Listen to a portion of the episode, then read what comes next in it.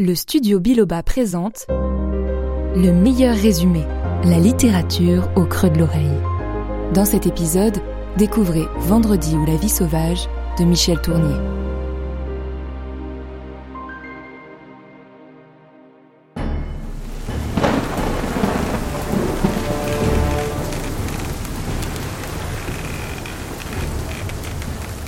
« 29 septembre 1759. À 600 km des côtes du Chili, une violente tempête secoue les flots de l'archipel Juan Fernandez. Des vagues gigantesques font tanguer un navire, la Virginie, qui a rentré ses voiles et ses hommes. À bord de cette galiote hollandaise, le capitaine Van Dessel fume tranquillement sa pipe tout en jouant avec l'un des passagers, Robinson Crusoe. Robinson a laissé sa femme et ses deux enfants à York, en Angleterre, pour organiser d'éventuels échanges commerciaux avec le Chili. Comme il doute d'y arriver un jour avec cette effroyable tempête, Van Dessel lui répond qu'il est inutile de s'inquiéter. Tu vois, contre les éléments déchaînés, il n'y a rien à faire. Alors on ne fait rien. Et on s'en remet au destin. Mais à peine a-t-il achevé sa phrase que le navire subit une violente secousse. Puis s'immobilise totalement. Robinson se précipite sur le pont. L'équipage est en train de préparer un canot de sauvetage, alors il veut les aider, mais soudain... Une immense vague s'abat sur eux.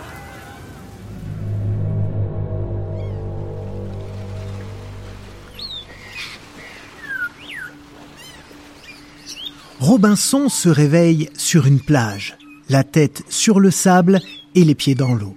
Il se redresse péniblement, tout endolori, et aperçoit un peu plus loin l'épave de la Virginie coincée dans des récifs. À première vue, il est le seul rescapé.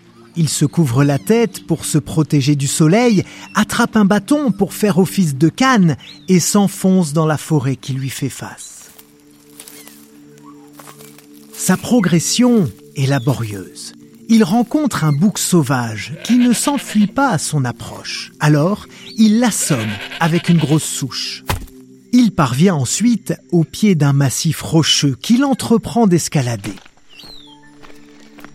Au sommet, ses craintes se voient confirmées. Aucune trace d'habitation en vue. Le bout de terre sur lequel il a échoué est encerclé par la mer. Robinson se trouve bel et bien sur une île déserte.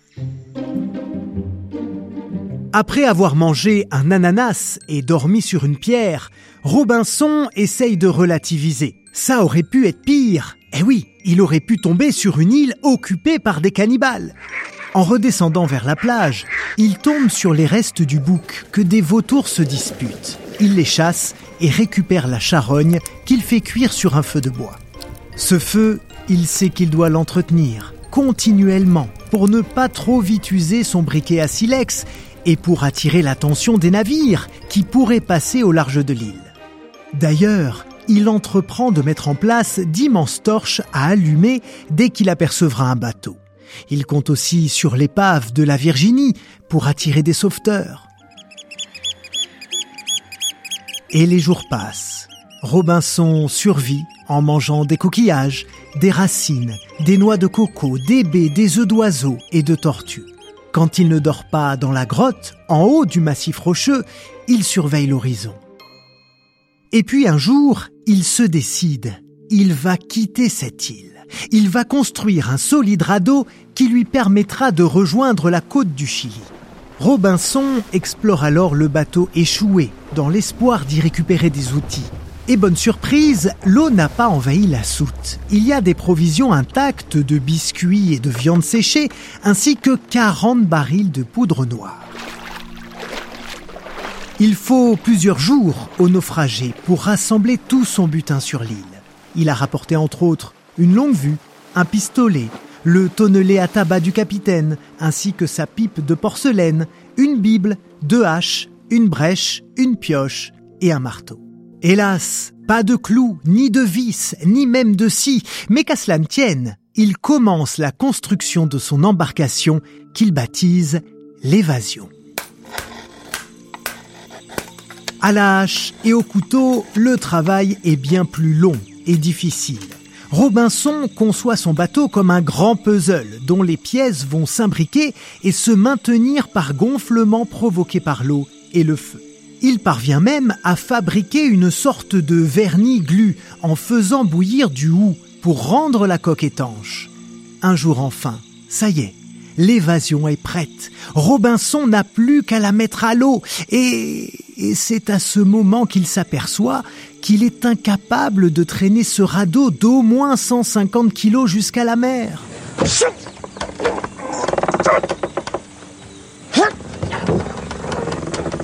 Il cherche un moyen en glissant des rondins, en creusant une tranchée. Rien à faire. Le bateau est condamné à rester sur la terre ferme, faute d'avoir été construit sur le rivage. Robinson est contraint d'abandonner son projet d'évasion. Dès lors, le naufragé se laisse aller au désespoir. Il passe ses journées dans les marécages, immergé jusqu'aux oreilles. En fait, il imite les pécaris, ces petits sangliers d'Amérique du Sud qui s'enfoncent ainsi dans la boue pour se protéger de la chaleur et des insectes. Il végète ainsi au milieu des nénuphars, des lentilles d'eau et des œufs de grenouille, l'esprit embrumé par les gaz qui s'échappent de l'eau croupie. Il se nourrit et se déplace à quatre pattes, comme un animal. Un jour, il croit entendre une musique merveilleuse, et en la suivant, il aperçoit un bateau. Voilà qu'il se jette à l'eau en hurlant, essayant de le rattraper, mais, mais les passagers font la fête, et ils ne le voient pas. Robinson manque de se noyer et retourne sur la terre ferme, anéanti. En fait, il a cru voir sa petite sœur à bord, mais c'est impossible, elle est morte depuis des années. Et c'est là qu'il comprend qu'il a eu une hallucination. Eh oui, à force de rester dans le marais, il devient fou. Il faut absolument qu'il se ressaisisse, qu'il reprenne son destin en main. Mais moi, je suis un, je suis un homme civilisé, moi. Un chrétien. Robinson. Je suis Robinson Crusoe. Et je partirai d'ici, je te le jure. Je quitterai ton île maudite. Sur les pages blanchies par l'eau de mer d'un livre récupéré sur l'épave, Robinson trace une carte de l'île. Il en connaît désormais les moindres recoins. En dessous de son croquis, il écrit Speranza, espérance. C'est ainsi qu'il nomme cette terre comme une promesse de ne plus jamais se laisser aller au désespoir. Il commence à domestiquer des chèvres, sème le grain préservé de la soute, du blé, de l'orge, du maïs, et son effort est récompensé. La récolte est très bonne. Alors Robinson décide de tout conserver pour le semer à la saison suivante. Il se prive de pain, mais retrouve un certain confort en se construisant une vraie maison pour ne plus avoir à dormir dans la grotte. Chaque soir, il s'habille pour dîner avec les beaux vêtements trouvés dans les coffres de la Virginie. Oui, vous avez bien entendu, un chien jaillit un jour d'un buisson. Ébahi, Robinson reconnaît Ten, qui était avec lui à bord du bateau naufragé. L'animal lui fait la fête et ne le quitte plus d'une semelle. Mais depuis combien de temps errait-il dans Speranza? Pourquoi ne s'était-il pas montré plus tôt? Ça, Robinson l'ignore. Il ne sait même pas lui-même le temps qui s'est écoulé depuis le naufrage. Qu'à cela ne tienne, il décide de fabriquer un calendrier en repartant de zéro. Sur un tronc dressé comme un mât devant sa maison, il trace chaque jour une petite encoche, une entaille profonde pour marquer les mois. Il confectionne aussi une sorte de clepsydre, une horloge à eau qui lui permet de déterminer l'heure sans avoir à observer le soleil. Organiser ainsi son temps permet à Robinson de rester humain, d'éloigner de lui la tentation de se laisser aller à se comporter comme un animal ou de sombrer dans la folie. Quand son mât calendrier est strié de mille encoches, il écrit la charte de Speranza. Il s'autoproclame gouverneur et prévoit des lois, comme s'il n'était pas seul à vivre sur l'île. Il se contraint à penser à haute voix, car il s'est aperçu qu'il risquait de perdre l'usage de la parole. Il jeûne le vendredi, ne travaille pas le dimanche et s'autorise à fumer la pipe ce jour-là.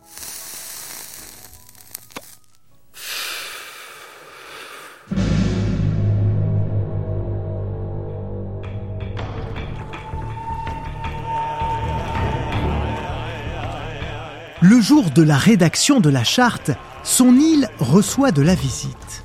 Robinson panique en voyant de la fumée s'élever de la plage. Il s'approche et s'effraie encore plus devant le spectacle qui s'y déroule. Trois pirogues ont été tirées sur le sable et une quarantaine d'Araucanes dansent autour d'un grand feu. Il reconnaît ces redoutables Indiens de la côte du Chili. Il est plus sage de ne pas se montrer et de continuer à les observer à travers sa longue vue. Pendant la cérémonie, une vieille femme désigne soudain un homme du cercle. Aussitôt, un autre se jette sur lui et le découpe à la machette. Puis il dépose les morceaux dans le brasier. Ceci fait, les Araucanes quittent l'île au grand soulagement de Robinson. Après leur départ, ils décident de transformer l'île en une place fortifiée. La peur au ventre, il essaye de prévoir tous les moyens possibles de se défendre en cas d'invasion.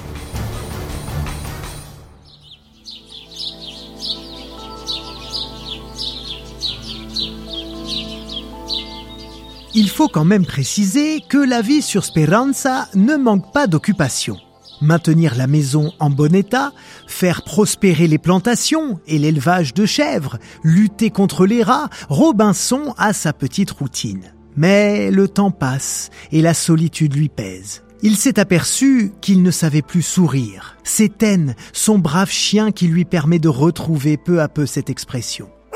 Et si Robinson ne retourne pas dans les marais, il a trouvé cependant un autre endroit où se vider l'esprit. Il a exploré le fond de la grotte et y a découvert un boyau sombre, doux, dans lequel il se sent comme dans le ventre de sa mère. Là, il reste recroquevillé, hors du temps, et oublie tous ses soucis et son désespoir. Mais la tentation de s'y laisser mourir le pousse à inscrire partout sur l'île des préceptes qui le motiveront à ne pas céder à la paresse, sur les parois de la grotte, sur des rondins et même dans la tonsure de ses chèvres.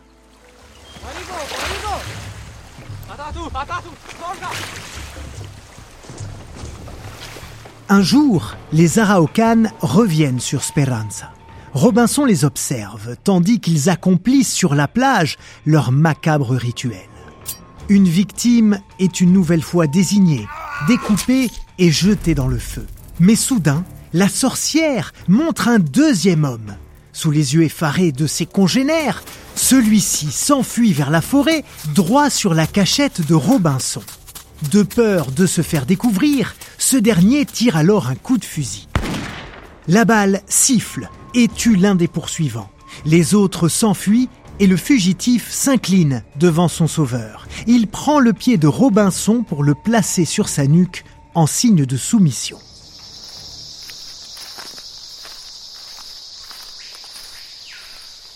Les Araucanes ont quitté l'île, laissant l'Indien qui devait être sacrifié auprès de Robinson. Immédiatement, celui-ci pense à son radeau, l'évasion, et oui, à deux, ils pourront sûrement le tirer jusqu'à la mer. Il se précipite vers l'embarcation laissée à l'abandon et découvre qu'elle a été rongée par les termites. S'il ne lui permet pas de quitter Esperanza, ce compagnon imprévu partage désormais le même sort que Robinson.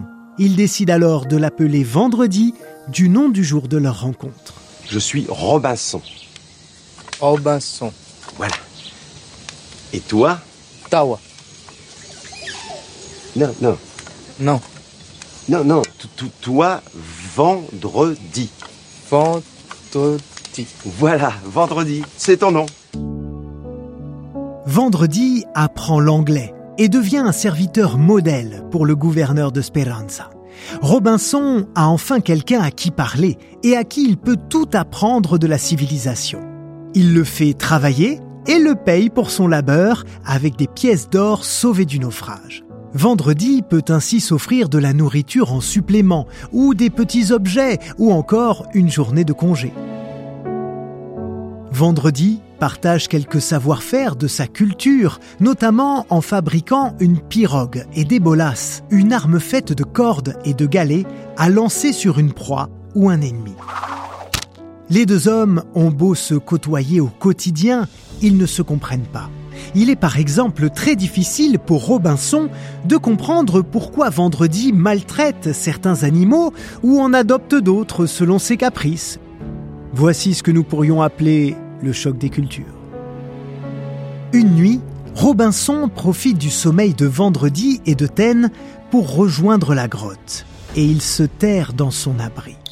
À son réveil, Vendredi est tout étonné de son absence, mais il ne s'en inquiète pas. Il s'empresse plutôt de jouir de cette liberté inattendue.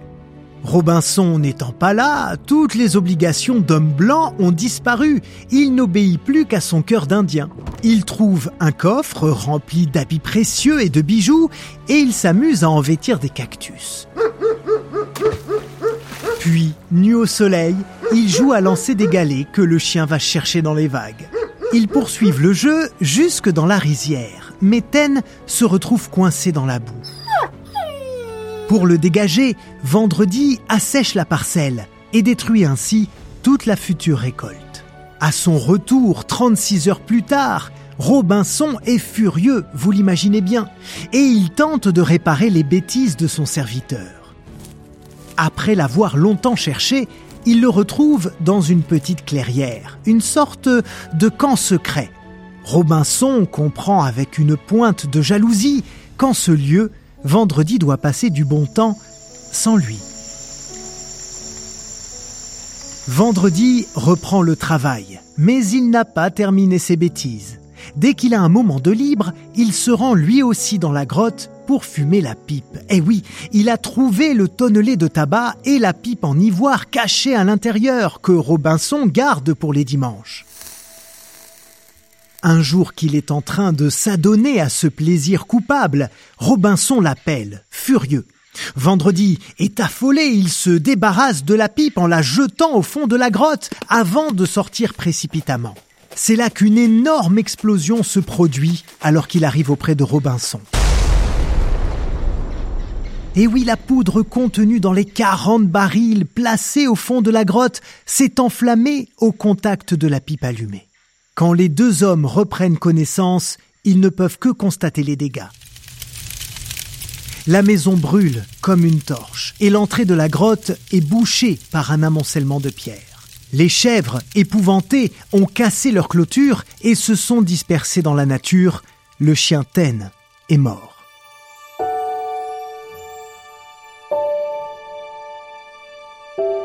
Sidérés, Robinson et Vendredi ramassent les objets, encore fonctionnels, éparpillés ça et là. Toute l'œuvre que Robinson avait accomplie sur l'île est anéantie, perdue par la faute de Vendredi.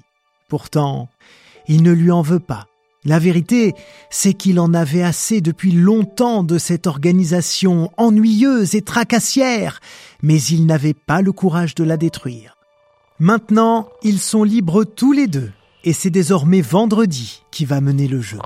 Pour lui, cette nouvelle vie signifie la fin des travaux de servitude. Il les remplace par des siestes à rallonge. Pour se nourrir, il tue des oiseaux du fond de son hamac avec sa sarbacane et les fait rôtir le soir. Robinson, quant à lui, n'a plus rien d'un gouverneur. Il s'est rasé la barbe et encouragé par vendredi, il laisse bronzer sa peau au soleil. Ainsi, il a l'air presque aussi jeune que lui. Petit à petit, Vendredi montre la véritable manière de vivre sur une île déserte du Pacifique. Ils confectionnent ensemble des arcs et des flèches de plus en plus puissants. Leur nourriture évolue. Les recettes de vendredi mêlent viande et poisson, salés et sucrés. Ils partagent toutes sortes de jeux et connaissent aussi leur première dispute. Mais au lieu de s'écharper, ils déchargent leur colère sur des épouvantails à l'effigie de l'autre.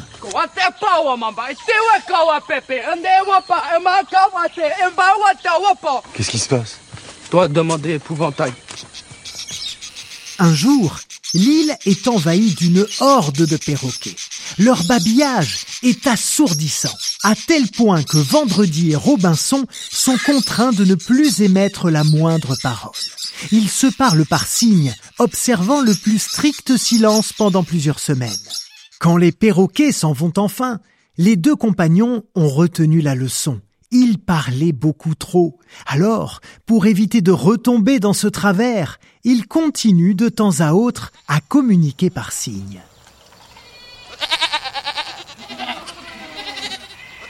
Toutes les chèvres sont retournées à l'état sauvage. Alors Vendredi s'amuse à provoquer les boucs et à les combattre à main nue. Ceux qu'il a réussi à vaincre se repèrent grâce à un collier de lianes qu'il leur fait passer autour du cou. À force de victoire, le jeune homme rêve d'affronter Andoar, le roi des boucs, le plus beau et le plus féroce. Mais à la place, il recueille une jeune chèvre blessée, qu'il appelle Anda. Il la soigne et prend soin d'elle, au point qu'ils deviennent inséparables. Et c'est d'ailleurs une amitié qui rend un peu jaloux Robinson. Il prévient d'ailleurs vendredi. Un jour, tu verras, Anda te quittera. Elle ira retrouver son troupeau. Comme l'avait pressenti Robinson, malgré son attachement pour le jeune homme, la chèvre finit par retourner parmi les siens et devient même la préférée du bouc Andoar. C'est l'occasion qu'attendait vendredi pour affronter le roi des chèvres. Au cours du combat, ils tombent tous les deux dans un précipice et vendredi se relève quasiment indemne. Le roi des chèvres était sous moi. Il m'a protégé quand nous tombions. Le grand bouc est mort en sauvant moi. Je vais bientôt le faire voler et chanter. Effectivement, avec la peau du bouc, il fabrique un cerf-volant et il utilise son crâne pour en faire une harpe éolienne dont les cordes vibrent au gré du vent.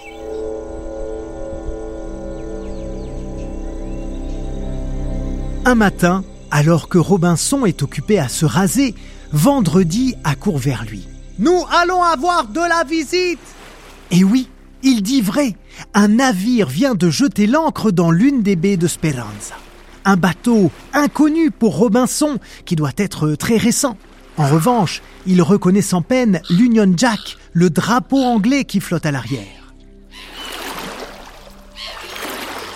Dans la chaloupe qui se dirige vers la plage, un homme se tient debout, beauté et armé, portant chapeau et barbe noire, entouré de quelques hommes d'équipage. Quand Robinson vient à sa rencontre, le capitaine lui tend la main et se présente. William Hunter, de Blackpool, commandant de la goélette le Whitebird. Robinson n'aimait qu'une parole rauque. Quel. Quel jour sommes-nous? Surpris, le commandant lui donne la date, le 22 décembre 1787. Robinson fait le calcul, stupéfié. Cela fait donc exactement 28 ans, 2 mois et 22 jours qu'il vit sur cette île. Après avoir raconté son histoire, Robinson montre au capitaine Hunter et à ses hommes où se ravitailler en eau douce et en vivre. Il a le cœur un peu serré en voyant les hommes malmener la nature et les bêtes de son île. Vendredi, quant à lui, est fasciné par le navire. Il aide les hommes d'équipage à charger leurs provisions à bord, tandis que Robinson est invité à déjeuner avec le commandant et son second.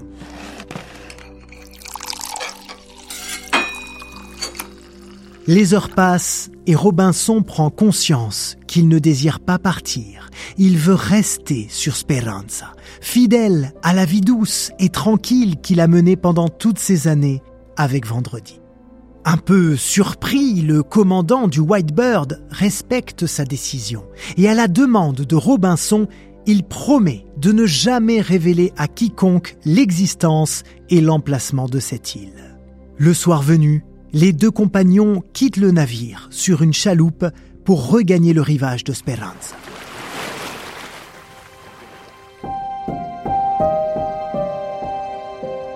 Le lendemain, quand Robinson se réveille, il trouve le hamac de vendredi vide. Les petits objets auxquels l'Indien tient particulièrement ont disparu. Saisi d'un affreux pressentiment, il se met à le chercher partout en criant son nom. Au bout d'un moment, il doit se rendre à l'évidence. Vendredi est parti. Vendredi l'a abandonné. Il a préféré rejoindre le grand navire et la vie nouvelle qu'il lui offrait. Terrassé par le désespoir, Robinson se rend à la grotte. Il trouvera bien une ouverture pour aller s'y réfugier et surtout pour s'y laisser mourir. Après un éboulis de cailloux, une silhouette apparaît soudain. C'est un garçon d'environ 12 ans, à l'épaisse tignasse rousse et à l'air intimidé. Robinson est effaré. Qui es-tu? Qu'est-ce que tu fais là? Le jeune garçon lui explique qu'il est le mousse du Whitebird, qu'il a voulu s'enfuir car il était malheureux là-bas, maltraité sans cesse par l'équipage. Hier, pendant que je vous servais à la table du commandant, vous m'avez regardé avec bonté. Ensuite, j'ai entendu que vous ne partiez pas. J'ai décidé de me cacher dans l'île et de rester avec vous. J'ai vu votre serviteur métis monter à bord cette nuit. J'ai compris qu'il resterait sur le bateau. Alors j'ai pris sa pirogue et, et j'ai pagayé jusqu'à la plage.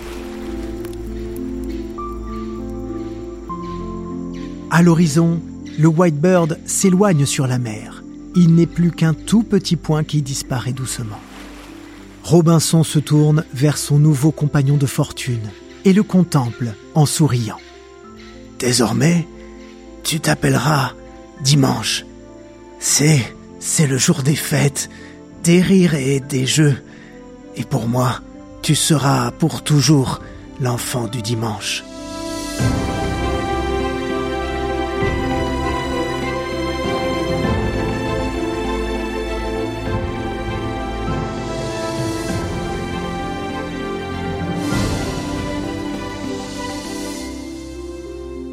Vendredi ou la vie sauvage est un livre de Michel Tournier paru en 1971 aux éditions Gallimard. Cette œuvre est en réalité l'adaptation pour la jeunesse de Vendredi ou les limbes du Pacifique, écrit par ce même auteur en 1967. Ces deux histoires sont assez similaires en ce qu'elles racontent le naufrage de Robinson Crusoe et sa survie sur une île déserte du Pacifique. Mais la version destinée à la jeunesse est moins crue et écrite dans un style plus accessible. Il faut savoir que Michel Tournier n'a pas inventé les personnages Robinson et Vendredi. Ils sont tirés d'un roman d'aventure anglais, écrit par Daniel Defoe et publié en 1719. Lui-même s'étant inspiré de l'expérience d'un certain Alexandre Selkirk. Dans les œuvres de Michel Tournier, Robinson et Vendredi incarnent deux façons bien différentes de vivre et de percevoir le monde. D'une part, la domination intellectuelle de l'homme dit civilisé, et d'autre part, l'harmonie sensuelle de l'homme sauvage avec la nature et avec tous les autres êtres vivants.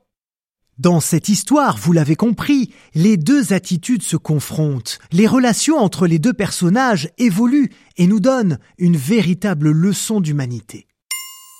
Voilà, merci beaucoup d'avoir écouté ce nouvel épisode. Comme toujours, vous le savez, il s'agit d'un résumé et le mieux reste de découvrir l'œuvre par vous-même. Ou si vous préférez la découvrir à la télévision, l'histoire de Robinson Crusoe a été adaptée à l'écran, notamment dans une version sortie en 2003 avec Pierre Richard dans le rôle du naufragé dont vous avez pu entendre quelques extraits dans cet épisode.